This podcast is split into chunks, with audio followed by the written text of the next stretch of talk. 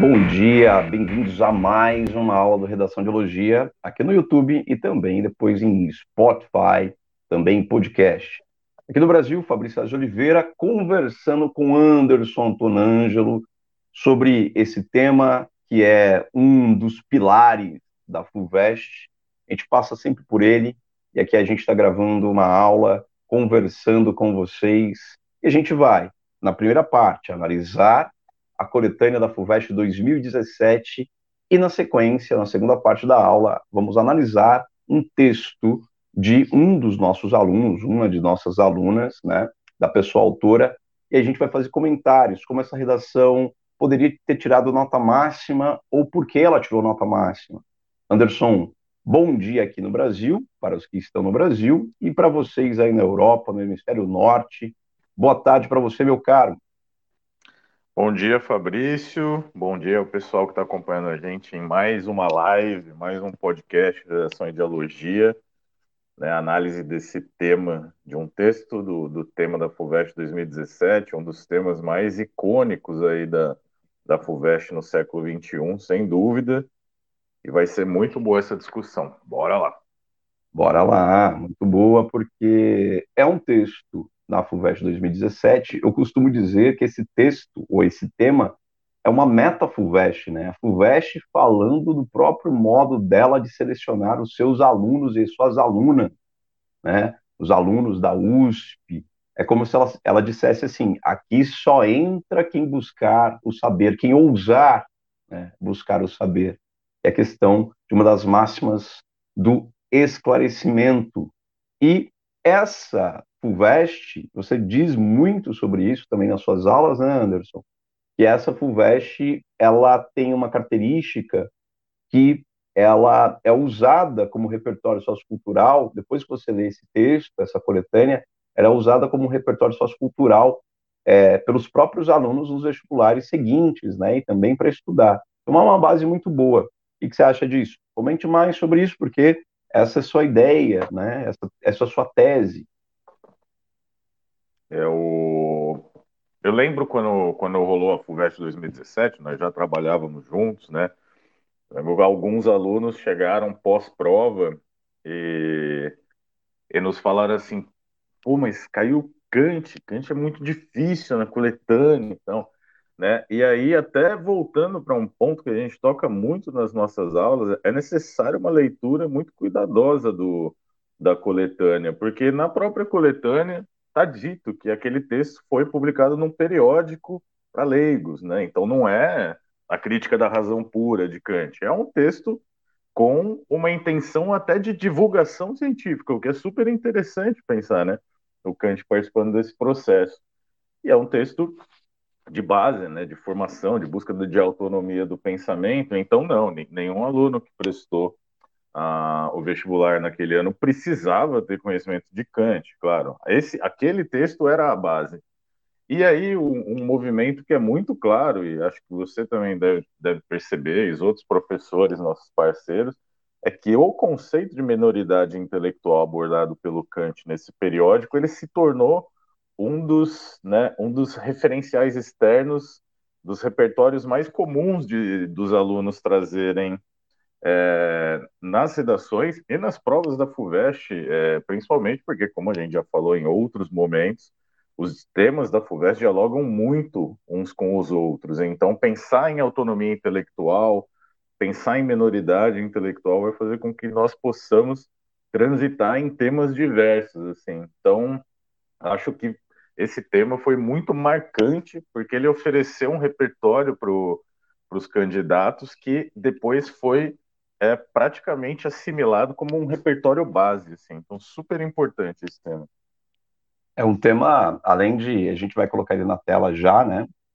É um tema, além de fundamental, né? Ele vai trazendo para a gente, né? E também construindo um diálogo, que é essa coisa de, primeiro, a FUVEST o próprio Kant, né, um filósofo, o, o, o Kant é considerado o, o, último filósofo para filósofos, né, que ele, aquela que ele escrevia especificamente, tem essa coisa dentro da filosofia também, né, por isso que os alunos, e também porque em sala de aula também a gente trabalha um pouco, pouco Kant, mas deveria ser trabalhado mais, né? Facilitando tal. Esse, ele, ele faz esse trabalho por ele mesmo, né? Eu vou escrever aqui tentando explicar em detalhes. E ele faz, são três parágrafos apenas, a FUVEST traz esses parágrafos, e depois, na própria coletânea, ela traz aqui uma construção sobre esses parágrafos especificamente, ela faz um resumo, e a gente vai ver já, né? É, a gente só vai entrar aqui, deixa eu ver direitinho como que a página vai compartilhar, e aqui a gente já faz esse trabalho específico. Deixa eu compartilhar aqui a tela, entramos com compartilhamento, e aqui já entramos com o texto do Kant. Vai compartilhar com vocês aí, vamos ver se aparece. Apareceu? Apareceu aqui para mim. Se apareceu aqui para mim, deve ter aparecido aí para vocês também.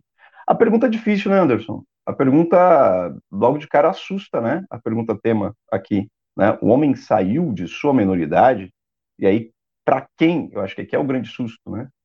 É, para quem olha para a pergunta, ó, o homem saiu de sua minoridade, fala assim, caramba, que minoridade é essa? Calma, calma, vamos ler a coletânea, né? Esse homem aqui é o homem específico ou o homem universal, né? O homem especificado é de gênero ou o homem universal? A humanidade, que no caso é a humanidade. Saiu de sua minoridade, essa minoridade é um conceito kantiano, né, que é o contrário de esclarecimento. A gente vai vendo isso, ó.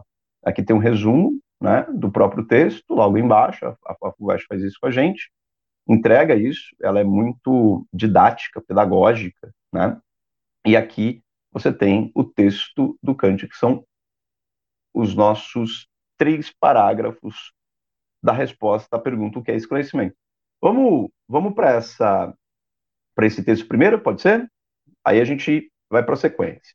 Vamos fazer a leitura aqui. Ele diz assim, ó, Resposta à pergunta: o que é esclarecimento? Deixa eu colocar na tela de cá, estou com duas telas, para não ficar. Pronto, coloquei na tela aqui da frente. Bom, uh, pergunta, a resposta à pergunta: o que é esclarecimento? Vamos lá, Kant, explica para gente. Primeiro parágrafo. Esclarecimento é a saída do homem de sua minoridade, da qual ele próprio é culpado. A minoridade é a incapacidade de servir-se de seu próprio entendimento sem direção alheia. O homem é o próprio culpado dessa minoridade, quando ela não é causada por falta de entendimento, mas sim por falta de determinação e de coragem para servir-se de seu próprio entendimento, sem a tutela de um outro, sapere aude, uma frase em latim que quer dizer ouse saber, ousa fazer, ousa fazer o uso de teu próprio entendimento. Eis o lema do esclarecimento. Esse primeiro parágrafo é um parágrafo que ele distingue muito bem né, o que, é esclarecimento para o Kant. O que, que é esclarecimento para o Kant? A gente pode separar aqui, ó, esclarecimento, né? A gente pode fazer um esqueminha aqui. O esclarecimento é diferente de minoridade. No que? A minoridade é uma dependência. A minoridade é uma incapacidade de servir-se de seu próprio entendimento. Ou seja, a minoridade é uma falta de autonomia. Então, o esclarecimento seria a autonomia. Não é? Então, aqui o homem é o próprio culpado dessa minoridade. Ele diz assim: por quê? Então o homem é o próprio culpado dessa minoridade? Por quê? Ele diz: por falta de. Não é por falta de entendimento, mas por falta de determinação e de coragem. Então, a falta de determinação e a falta de coragem leva a uma perda da, da, da autonomia, né? Então, você não atinge o esclarecimento. Então, você tem que ser corajoso e determinado naquilo que você quer, como estudante, por exemplo, né, para atingir o esclarecimento. o esclarecimento não é um lugar, esclarecimento não é um lugar estático, esclarecimento é um lugar móvel, né? Esclarecimento é um lugar utópico. Você sempre tem que conquistar esse esclarecimento. Você não pode ficar parado, você sempre vai buscar mais conhecimento. Então é preciso ousar saber, ousa fazer uso do teu próprio entendimento. Se você não ousa fazer uso do teu próprio entendimento, você permanece na minoridade. Então, esclarecimento para Kant, ele está aqui distinguindo o que, que é menoridade e o que, que é esclarecimento. Na sequência, ele vai apontar exemplos aqui. Olha só o que ele diz. Então, a preguiça e a covardia, que é a falta de determinação e a falta de coragem, são as causas lá, de que a imensa maioria dos homens, mesmo depois de a natureza já os ter libertado da tutela alheia, permaneça de bom grado a vida inteira na menoridade. Anderson, aqui o Kant entrega para gente o ouro, né? se a FUVEST perguntava ou perguntou se o homem saiu de sua minoridade, eu acho que aqui dá para entender muito bem o que o Kant acha disso. Aí o Kant responde, né?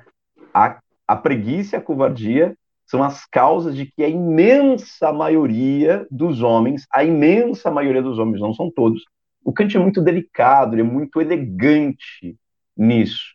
Ele não faz generalizações vazias. Ele fala assim: olha, a imensa maioria. Claro que tem alguns, ou uma parcela né, menor, que atingiu o esclarecimento, mas a imensa maioria, por preguiça e covardia, por falta de determinação e de coragem, acha melhor ficar na minoridade. Vai falar alguma coisa, meu caro?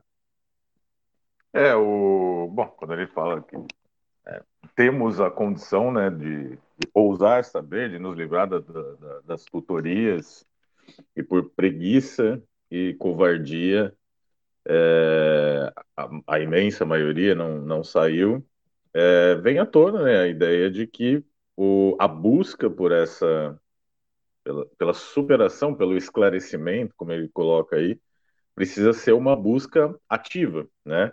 Então, a autonomia exige também né, essa, esse movimento ativo ou proativo. Então, então, faz muito sentido quando nós pensamos na tutoria né, ou na delegação da responsabilidade sobre o nosso esclarecimento, sobre as nossas questões, é, de como é, é, um movimento que demanda muito do próprio indivíduo, sim, né? E claro, aí Aí é, o debate é aberto, mas quando ele diz que a preguiça e a covardia impedem a maioria dos homens de sair desse lugar, claro, ele está né, colocando aí o, a sua percepção real sobre, sobre a questão, sem dúvida. É isso, é essa construção, e ele vai dar exemplos aqui, né? Ele dá exemplo, ele vai colocar justamente na sequência que a imensa maioria dos homens não saiu, aí ele diz, é por essas mesmas causas, preguiça e covardia, falta de determinação e de coragem,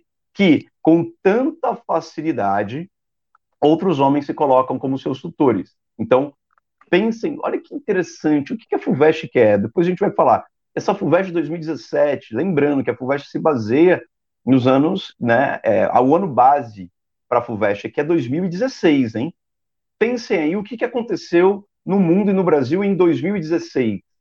O que aconteceu historicamente no mundo e no Brasil em 2016, que é o ano base da FUVEST 2017. Então, olha a hora que ele diz assim, com tanta facilidade outros homens se colocam como seus tutores, é tão cômodo ser menor, olha essa afirmação do Kant, num texto publicado antes da queda da Bastilha. Esse texto foi publicado em 1784. 1784. Parece que foi escrito ontem. Dá uma olhada aqui, ó. É tão cômodo ser menor? Qual que é? Por que está dizendo que é tão cômodo ser menor? É tão cômodo você ficar nesse lugar de dependência e não buscar o esclarecimento. É tão cômodo você não estudar, né? É tão cômodo você não buscar sempre, ah, sempre for assim, não se achar completo, né? É tão cômodo, ou desculpa, é tão cômodo você se achar perfeito e completo, né? Suficiente privilegiado, melhor dizendo, porque isso é a menoridade. E, e é incômodo você buscar sempre a incompletude, o estudo, o conhecimento, e aí por diante. Se tem um livro que faz às vezes de meu entendimento, aí vai dar exemplos, hein? Na condição, se tem um livro que faz às vezes o meu entendimento, ah, leia um livro. Tem umas pessoas que passam a vida toda lendo um único livro, né? Se tem um diretor espiritual que assume o lugar de minha consciência, um pastor, um padre, um, né, um professor, entre outras coisas, é, um, um influencer e aí por diante. O médico que por mim escolhe minha dieta, então eu não preciso me esforçar não tenho necessidade de pensar se é suficiente pagar. Outros sim carregarão em meu lugar dessas ocupações aborrecidas. Aqui o Kant se mostrou atemporal, atual, vertical, né, extremamente importante nesse texto dele. Então, esse é o segundo parágrafo. O terceiro, só para a gente ir para o terceiro aqui, a imensa maioria da humanidade considera a passagem para a maioridade, que é o esclarecimento, além de difícil e perigosa, porque aqueles tutores de bom grado tornaram-na sob sua supervisão. Mais uma vez, ele afirma, o Kant, para o Kant, a imensa maioria da humanidade, além de não ter saído da menoridade, acha essa passagem difícil e perigosa. aqui sempre me lembra essa passagem, me lembra a alegoria da caverna de Platão, né? É, essa coisa de você ir para o esclarecimento, você sair da caverna, é sempre difícil e perigoso. Aí ele vai para uma sequência final, depois de terem primeiramente emborrecido seus animais domésticos e impedido cuidadosamente essas dóceis criaturas de darem um passo sequer fora do andador, de crianças em que os colocaram, seus tutores mostram-lhe em seguida o perigo que é tentarem andar sozinhos. Ora, esse perigo não é tão assim tão grande, pois aprenderiam muito bem a andar. Finalmente, depois de algumas quedas, basta uma lição desse tipo para intimidar o indivíduo e deixá-lo temeroso de fazer novas tentativas. E Manuel Kant. Aí tem aqui né, a questão dos excertos, saprialdin, significa usa saber, e aí vem a, as dicas da própria FUVEST. Estes são os parágrafos iniciais de um célebre texto de Kant. Né? Aí diz lá, nos quais o pensador define o esclarecimento como a saída do homem de sua minoridade. O que ele alcançaria ao tornar-se capaz de pensar de modo livre e autônomo, sem a tutela de um outro. Então a gente já acertou, né? A gente falou que a questão do esclarecimento é a autonomia e a minoridade é essa falta de autonomia. Né? É, publicado em um periódico, como Anderson havia dito, né, em, um periódico, um jornal, é, no ano de 1784. O texto dirigia-se aos leitores em geral, não apenas a especialistas. Em perspectiva histórica, o esclarecimento, também chamado de iluminismo e de ilustração, ou de ilustração, consiste em um amplo movimento de ideias de alcance internacional que, firmando-se a partir do século XVIII, a partir do século XVIII, procurou estender o uso da razão como guia e como crítica a todos os campos da atividade humana. Eu grifaria esse trecho aqui, que para mim é, é, lapidar o que ele está aprontando aqui e apontando, né? provocando a gente procurou estender o uso da razão como guia, o uso da razão como guia e, ou, e como crítica a todos os campos da atividade humana, não só a atividade intelectual, mas todos os campos da atividade humana, cultural, né, arquitetônica, entre outras coisas, é, médica, né, entre outras coisas. Passados mais de dois séculos desde o início desse movimento, são muitas as interrogações quanto ao sentido e à atualidade do esclarecimento. Aqui a FUVEST está dando uma dica. O Kant, para mim, a, a FUVEST está dando uma dica aqui. O Kant respondeu que lá, na época dele, o, esclare, o esclarecimento, e a, que é a ruptura da minoridade, era para poucos. E hoje? Porque é a pergunta da FUVEST. Será que essa ideia de esclarecimento como uso do, da razão, como guia, como crítica, essa ideia de esclarecimento que o Kant é atual? Será? E hoje, será que a grande maioria saiu da minoridade ou permanece na minoridade? Interrogação aí. Com base nas ideias presentes no texto de Kant, acima apresentado, e valendo-se tanto de outras informações que você julgue pertinentes quanto dos dados de uma sua própria observação da realidade, redige uma dissertação em prosa na qual você exponha o seu ponto de vista sobre o tema. O homem saiu de sua minoridade? Agora a gente sabe que essa minoridade, e que esse homem é a humanidade, e essa minoridade é esse lugar sem esclarecimento. São causados, segundo Kant, Immanuel Kant, por preguiça e covardia. Anderson Antonangelo, instruções aqui, a dissertação deve ser redigida de acordo com a norma padrão da língua portuguesa. Escreva ela no mínimo em 20 linhas, com letra legível, não ultrapasse o espaço de 30 linhas da folha de redação, dê um título à sua redação. O que você acha? É, é isso, meu caro? Mais algum comentário? É, eu acho impressionante, como você disse anteriormente, né, o texto de 1784, aí, texto pré-revolução francesa, para a gente ter uma dimensão de, né, de andamento histórico, assim, é, ter esse grau de atualidade, né, e, e sobre o, o quanto sair desse lugar da minoridade em busca do esclarecimento, dá trabalho, as pessoas vão ficar covardes, né? Vão ficar preguiçosas sair de lá. Isso explica tanta coisa que acontece no nosso mundo, assim, nem, nem precisa nem entrar, por exemplo, no, na negação da ciência, né, na crença em fake news, isso só para transitar no, no, mais evidente, assim, explica tanto né, do, do que acontece na nossa realidade. A gente está falando de um texto de 240 anos, então é impressionante né, o, o esclarecimento do, do, do Kant aqui para a gente pensar a nossa realidade, né? Isso é, um, é um, uma coisa importante para os alunos fazerem. Claro, os é. textos muitas vezes eles vão trazer conceitos, vão trazer referências históricas, mas um caminho sempre necessário para o FUVEST é como que esse tema, como que esse debate influencia na minha vida, influencia na sociedade em que eu vivo, assim. Então, um, um olhar de dentro, né? É, isso, é, isso é bem importante para a prova, da a redação da FUVEST. Esse olhar, e essa coisa meta FUVEST, né? FUVEST falando do modo que ela gosta de selecionar as suas alunas, os seus alunos, né, quem vai ser é, é estudante universitário na USP. Essa construção dele, essa atualidade, e também a, é, essa pergunta capciosa da FUVEST. Se o homem saiu da menoridade hoje, porque ele está perguntando isso para o vestibulando. E aí, é. vestibulando? O homem saiu da menoridade hoje? O Kant respondeu que a grande maioria não. Mas o Kant está no século XVIII. Essa resposta do Kant é do século XVIII. A gente tem século XIX, você tem energia elétrica, você tem fotografia, cinema, revoluções, proletariado, você tem Karl Marx escrevendo, você tem é, Darwin escrevendo, você tem Machado de Assis escrevendo no século XIX, tem a ascensão da burguesia e a construção de uma literatura romântica com, com ideário né, burguês. Você tem movimentos como realismo, naturalismo, simbolismo, parnasianismo. Vem o século XX, o século XX, automóvel, avião, Primeira Guerra, Segunda Guerra, né?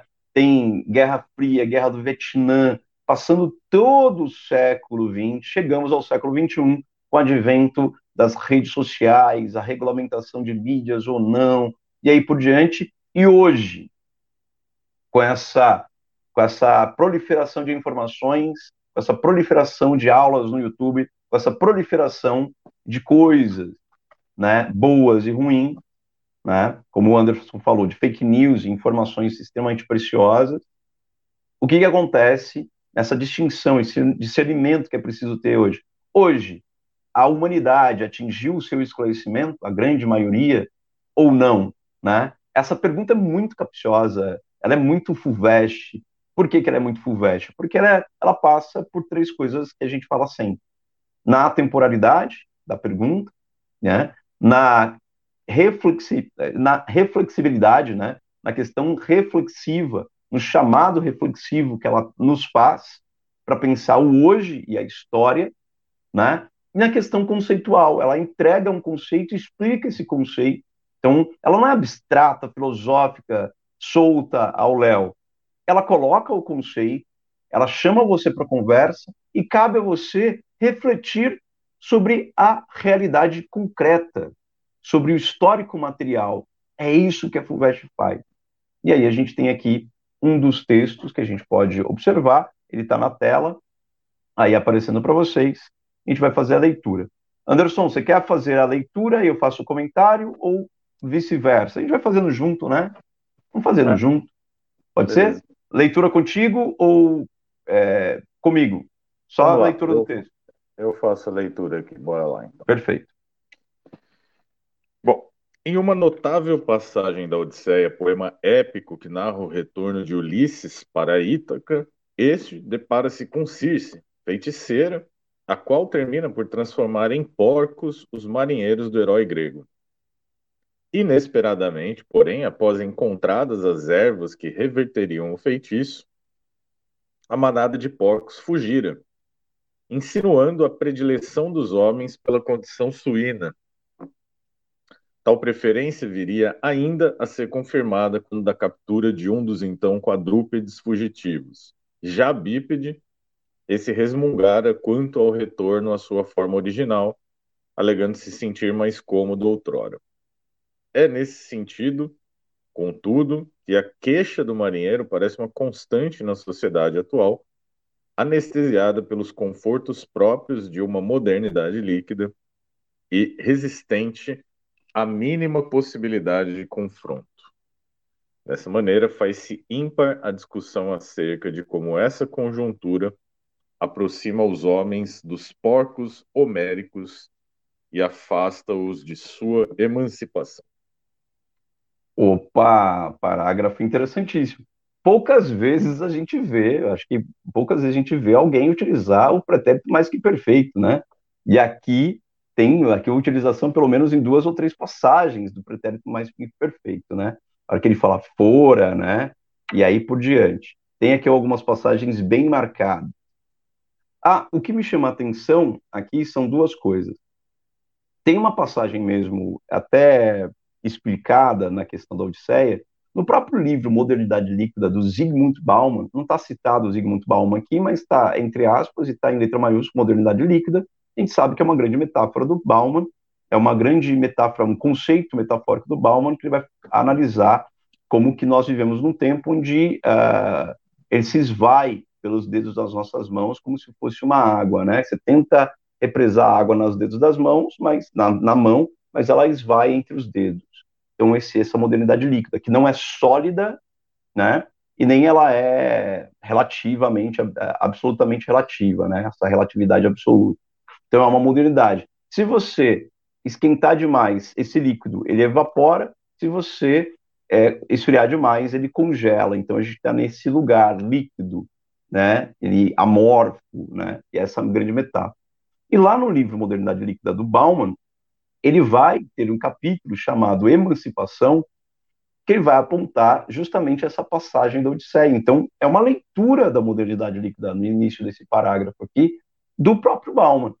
E parece que a aproximação de, do termo emancipação aqui, ele vai ser vinculado ao termo esclarecimento. Faltaria, né, para adentrar o tema de fato, faltaria fazer esse link logo no primeiro parágrafo que emancipação é esclarecimento para Kant. Emancipação para Bauman é esclarecimento para Kant. Eu acho que esse, seria a dica. Agora, em relação aos paralelos, os porcos, que, é, é, que são os tripulantes transformados em porcos pela Circe, e depois o próprio Ulisses vai transformar esses tripulantes em homens novamente, e tem uma passagem muito dura, engraçada, irônica também, e quando o Kant, o Kant não, quando Ulisses recupera um desses porcos, o primeiro deles, que é o Eupenorus, ele era um, um tripulante comum, e aí ele vira homem novamente, tinha virado porco pela, pela Circe, vira homem novamente, ele fala assim para o Kant, ele xinga o Kant, ele, ele reclama, poxa, eu estava numa vida, eu chafurdava na lama, eu era tão feliz, e você me transforma novamente em humano, esse lugar de crítica, de dúvidas e tal. Então, esse Eupenorus, que é um homem comum, não gosta muito de ser transformado em humano, porque o humano é questionador, é crítico, até o tutano, né? É intrinsecamente crítico. Anderson, essa primeira passagem, seus comentários, meu caro, esse primeiro parágrafo. Aqui só o, comentando que o, o, porco xingou o Ulisses, hein? Não foi o Kant, gente. O porco não teve a audácia de xingar o Kant. O Verdade. Enro, enrolou aí, mas, mas foi o Ulisses que ele xingou. De repente o pessoal falou, é, mas na, na Odisseia, né? É, é, essa... é, anterior, é anterior é. a. Pô, é dois mil anos anterior. Só, só dois mil anos anterior, né? Achou. Boa. É, a leitura aqui da, da né, fica muito evidente o, a leitura da modernidade líquida, até pela, pela referência da passagem do, dos porcos, né? O, é, e aqui, enfim, do ponto de vista estrutural, muito bem construído, né? O, uma referência literária de início, e depois a gente vai ver como isso perpassa o texto.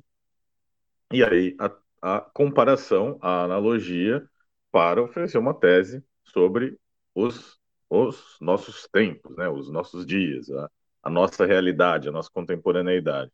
Então, estruturalmente, um parágrafo clássico, claramente bem escrito, como você falou até, né, o uso do pretérito mais que perfeito, que, que não é tão fácil de utilizar, é o passado do passado, né? E aqui está bem usado também, então, ótimo parágrafo para iniciar o texto. Segundo parágrafo, então, na tela. Contigo. A princípio, o conceito de modernidade líquida, cunhado pelo sociólogo polonês Zygmunt Bauman, refere-se a uma nova era em que as relações sociais, econômicas e de produção são frágeis, fugazes e maleáveis, como um líquido. Ou seja, o progresso atingido pela sociedade a partir do desenvolvimento da tecnologia e da emergência de fenômenos como as redes sociais culminou na produção de uma lógica imediatista, individualista e consumista, pela qual nada é feito para durar. Assim, frente à comunidade de inúmeras opções, pessoas, objetos, notícias a serem consumidos, facilita-se o descarte daqueles que não condizem com o gosto prévio do indivíduo, o qual acaba por cercar-se apenas do que lhe é agradável. Dessa forma, protegido por uma rotina mecanicista e suas demandas, aprisiona-se passivamente em sua pequenez ou menoridade, como certo tripulante da épica grega que outrora experimentara ser porco e almejou a permanência em dita condição irracional. Caramba, esse parágrafo aqui, primeiro que ele já começa explicando o conceito de modernidade líquida, aquele o qual eu havia mencionado anteriormente e fazendo a metáfora da água nas mãos, né, escorrendo pelos dedos das mãos e aqui faz logo, no primeiro período, o que, que é essa modernidade líquida, de, de onde vem. E aí coloca um ou seja na sequência, né? Esse ou seja aqui vai explicar, né, com esse progresso atingido pela sociedade, né, a partir do desenvolvimento tecnológico, né, e aí vai gerar uma lógica imediatista, individualista e consumista, pelo qual nada é feito para durar, modernidade líquida, quer dizer, dá um exemplo concreto aqui, né, dá uma exemplificação. E assim leva à comodidade, ó, o Kant lá, a crítica do Kant, a, o tão cômodo ser menor, né, e aí mostra, é, e vai trazendo muito bem escrito, muito bem colocado, e aí pela primeira vez traz o termo menoridade no texto, e linka Zygmunt Bauman com a menoridade, com a questão da pequenez, com a questão do comodismo aqui, ao qual é, e faz o paralelo com o tripulante da épica grega, que é a Odisseia. A épica grega aqui é o poema épico A Odisseia, e é esse personagem chamado Eupenórus, né? Não precisa colocar o nome dele aqui, mas faz referência. Bem interessante, hein, Anderson? O que você achou desse parágrafo? É, linguisticamente é muito bem construído, né? E aqui, aquele aquele link né, que você tinha falado, a ligação de, do, da menoridade com o conceito da modernidade líquida, né, o, o aluno, a aluna aqui vai construindo, apresenta a menoridade como parte da reflexão, vinculando com o, a própria narrativa e a realidade, né, está falando sobre a contemporaneidade, lógica imediatista, individualista, consumista, em que nada é feito para durar, é, e como a gente vai ver mais à frente, né, vai entrar mais ainda na, na, na, questão da menoridade. Então, me parece que é um texto que tem progressão, né, isso é interessante. Dá para dá observar que há uma intenção na construção do projeto de texto aqui, assim, e isso fica muito claro para o corretor, né, quando, quando o texto está diante da, da gente ele, além de ficar claro, a gente tem a, a pergunta que não quer calar, né? É, o tema é: o homem saiu de sua menoridade? Essa resposta, essa pergunta a qual a gente tem que responder. E a gente tem que procurar essa resposta. O homem saiu ou não de sua menoridade? Aponta isso. Está implícito por enquanto. Vamos ver se responde isso para a gente. Terceiro parágrafo, Anderson Tonângelo. Vamos a ele. A leitura é sua. Além disso, tal condição de alienamento, favorecida por esses luxos líquidos, colabora para a menor capacidade de emancipação do homem, uma vez que este, do âmago de sua bolha social, sequer enxerga as grades de sua prisão. Isto é, cercado pela massividade de informações que edificam suas certezas, pouco questiona e, com a autonomia intelectual atrofiada, desinteressa-se pelo estado de esclarecimento, ilustrado pelo filósofo alemão Kant. Nesse estado, o indivíduo seria capaz de perceber e pensar por si próprio a realidade ao redor. Em suma, ousaria saber.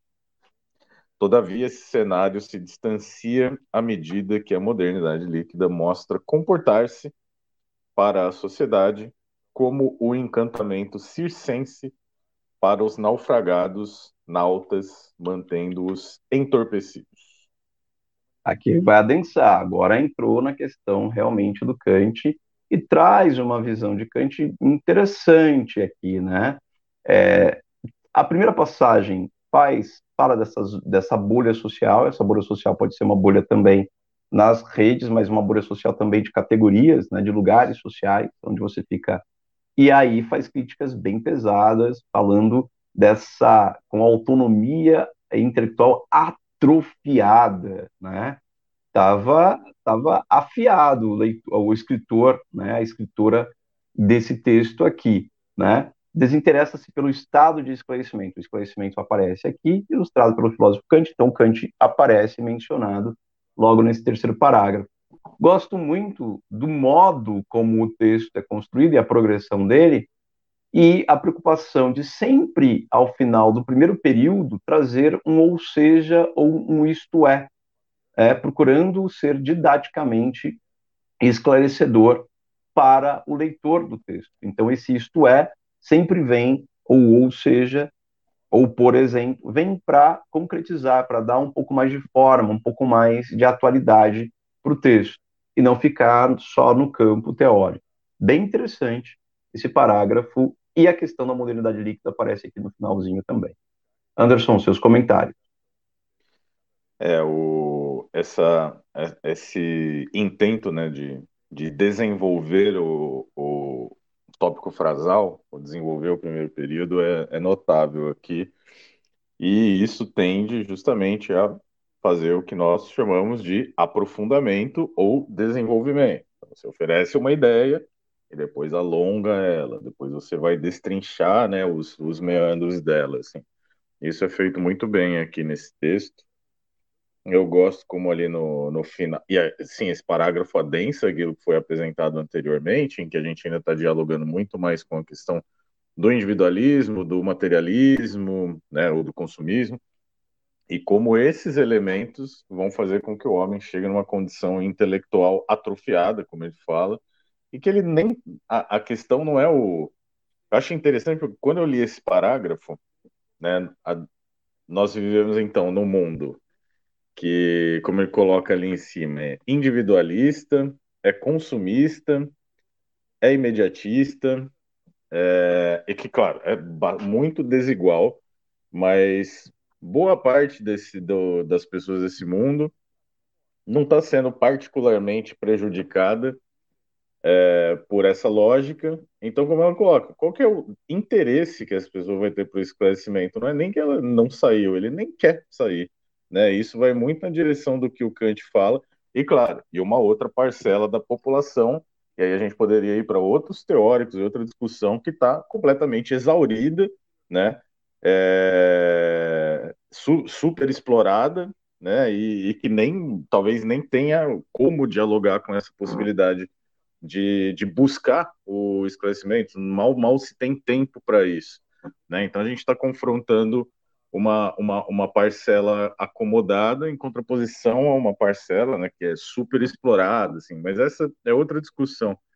É, eu, eu gosto muito de como uh, a pessoa que escreveu o texto conseguiu colocar o ousaria saber aqui, né, resgatando o saperealde da, da coletânea também, então tá ali no finzinho do parágrafo, e aí uma conclusão que eu acho muito boa, assim, novamente voltando para a referência literária, esse cenário se distancia à medida que a modernidade líquida mostra comportar-se para a sociedade como um encantamento circense para os naufragados, para os nautas, mantendo-os entorpecidos, lembrando até né, de outros diálogos literários, como o Soma, do Admirável Mundo Novo, por exemplo, esse entorpecimento que vai manter as pessoas dentro do, da sua zona de conforto da lama, né, do porco ali, e você não, não vai precisar ir muito além disso. Então tem, é acho um parágrafo rico de referências e consegue fazer um, um desenvolvimento argumentativo bastante efetivo. Aqui.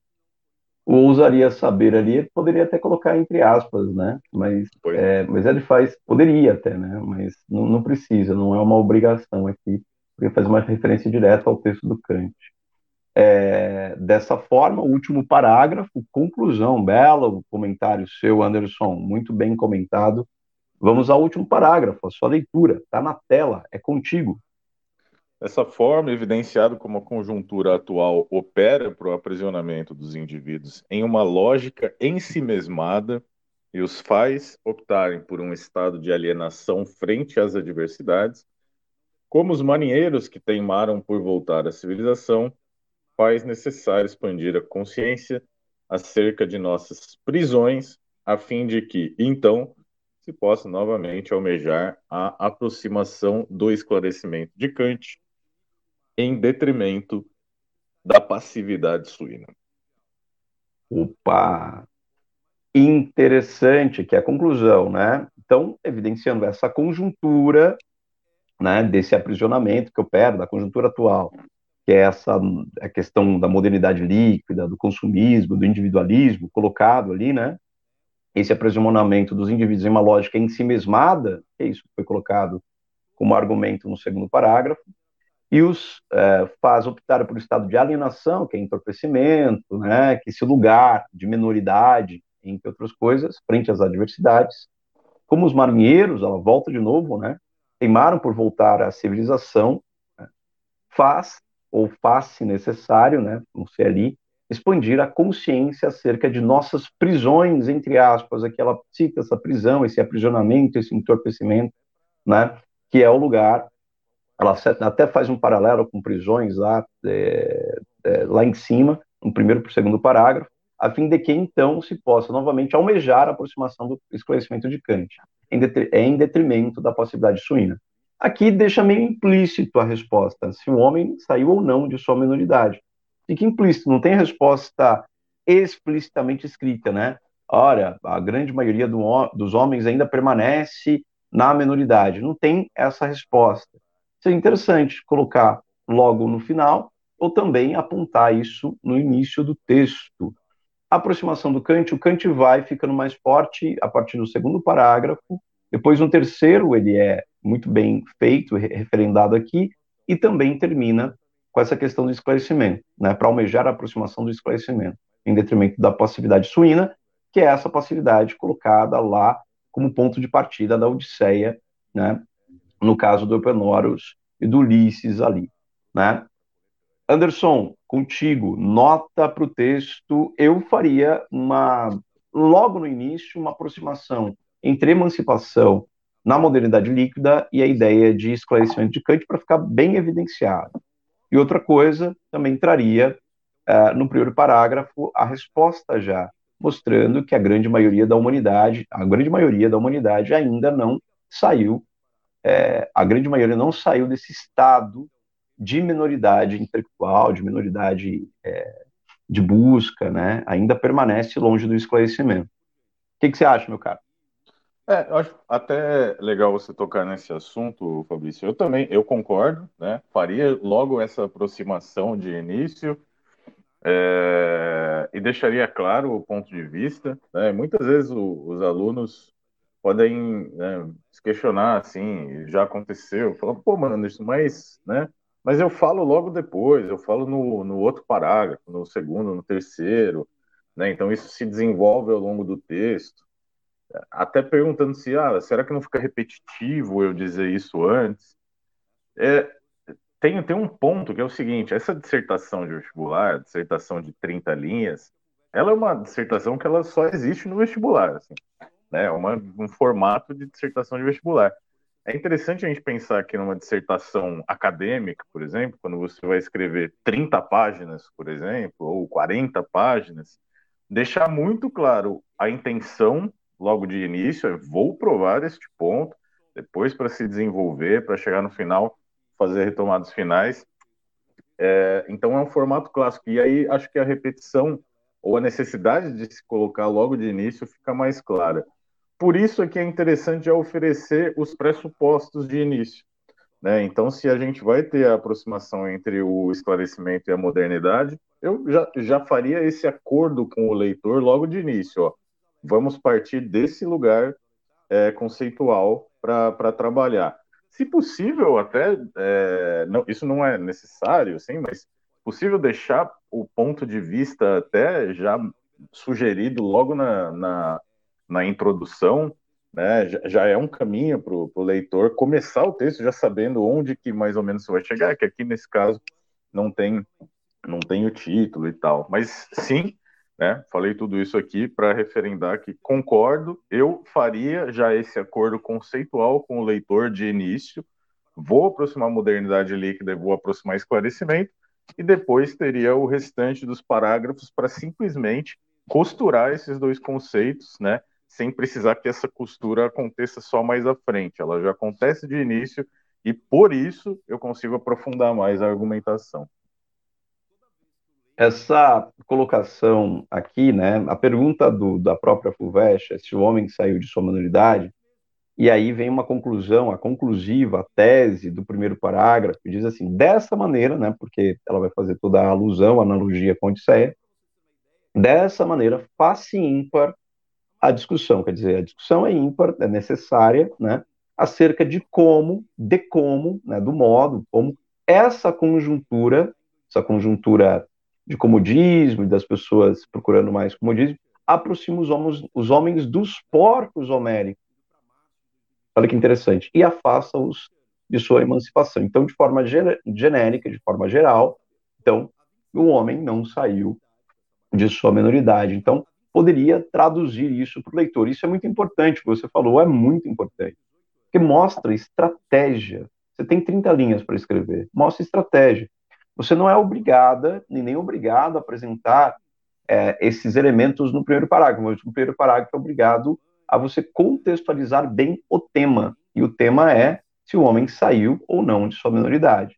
Então, é, apresentar tese bem feitinha, isso não é nem obrigado no primeiro parágrafo, você pode apresentá-la ao longo do texto.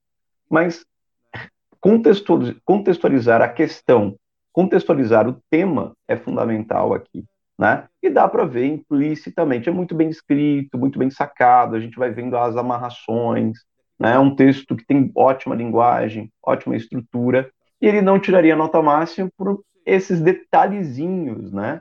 Deixar mais claro, aproximar mais. Então, a sugestão é aproximar mais Kant de Bauman logo no primeiro parágrafo.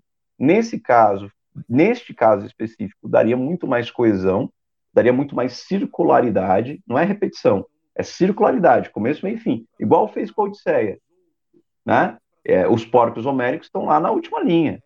Olha só, essa circularidade ela se faz com a Odisseia, mas poderia fazer com a questão do tema, a questão da, é, da pergunta-tema, respondendo a pergunta-tema diretamente, né? E aí por diante. Aí, aí você vai confirmando por, A, por A mais B. Vale uma reflexão fora desse texto, é, e é uma reflexão para a própria FUVEST, para nós que fazemos o texto e dialogamos, que é maravilhoso desse texto do Kant, vou colocar ele até aqui na tela, para a gente observar ele mais uma vez, e mostrar que é um texto efetivamente de 1784, é, perguntar, quem for escrever esse tema, se perguntar, né, o Kant respondeu isso no século XVIII. Hoje, a nossa resposta seria a mesma, eu acho que é importante a gente fazer uma reflexão. Kant já está morto, né? E ele está em outro tempo. Então a pergunta que fica é: no nosso tempo, quais são as amarras, quais são os grilhões que nos prendem à menoridade? É o consumismo, é o imediatismo? Quais são os grilhões? É a escola não reflexiva, a escola não libertadora, é o Estado opressivo, são as redes sociais, como que as pessoas mergulham tão facilmente, caem tão facilmente em fake news, né, que são informações fraudulentas, são notícias fraudulentas, são fraudes informativas. Por que as pessoas caem tão facilmente nisso, em pleno século XXI? Então, esse tema da FUVEST vira e mexe, passa ano, passa mês, a gente olha para esse tempo e fala assim, que interessante, que interessante refletir sobre o nosso tempo. Se o Kant respondeu isso no século XVIII, no século XXI, qual é a minha resposta? Em que ponto nós atingimos esclarecimento e que ponto nós nos mantemos na minoridade? Acho que é essa reflexão que fica com essa coletânea.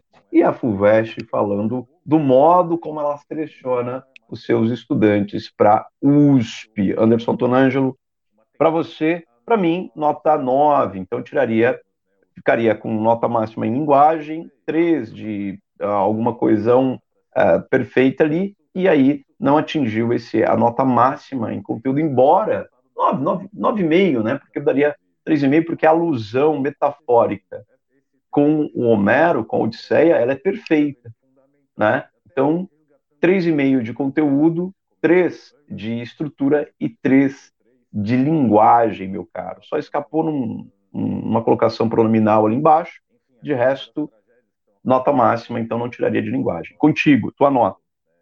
É, eu acho que o 9,5 cabe muito bem aqui, né? Um desconto mínimo ali na argumentação para um, né, um desenvolvimento completo. É um texto que ali para os 50 pontos da FUVEST deve transitar ali nos 47, 47 e pouco. Então é texto de nota altíssima também, muito bom, né? Cheio de referências bem construídas. Um detalhe aqui, um detalhe ali. A gente sabe que é na FUVEST é nos detalhezinhos que é, se separa da, da, da, nota máxima muitas vezes. Então, texto um 9,5 aqui cabe muito bem. Maravilha, meu caro. Tem gente ali ao vivo assistindo. Camila 20. Bom dia, bom dia, Camila. Bom dia para você. A gente está aqui já nos despedindo, né? Maravilha dessa. Para quem está assistindo, para quem está ouvindo essa gravação, é, tá sempre aqui o conteúdo da Redação de Logia, a gente coloca no YouTube, é para vocês mesmo. Compartilhem com quem mais precisa. Quem quer entender a FUVEST, quem quer, a gente lê a coletânea mesmo, a gente interpreta, a gente dialoga, vocês podem fazer perguntas aqui nas aulas gravadas, nessas lives que acontecem de sábado às 8 horas da manhã, aqui no Brasil, 8 e 10 da manhã, e meio-dia, meio-dia e 10 da tarde, já em Portugal, na cidade do Porto, onde o Anderson está. A gente agradece demais, o conteúdo está aqui, disponível para vocês, a gente acredita nessa educação cidadã, nessa possibilidade de compartilhar conteúdo de qualidade, sério, né? E aí para que vocês possam observar os vestibulares por dentro e saibam e tenham uma correção né, de qualidade e também reflexiva sobre seus textos, cuidadosa também, né? Cuidadosa. A gente tem muito cuidado com os textos dos nossos alunos, é por isso que as aprovações aparecem.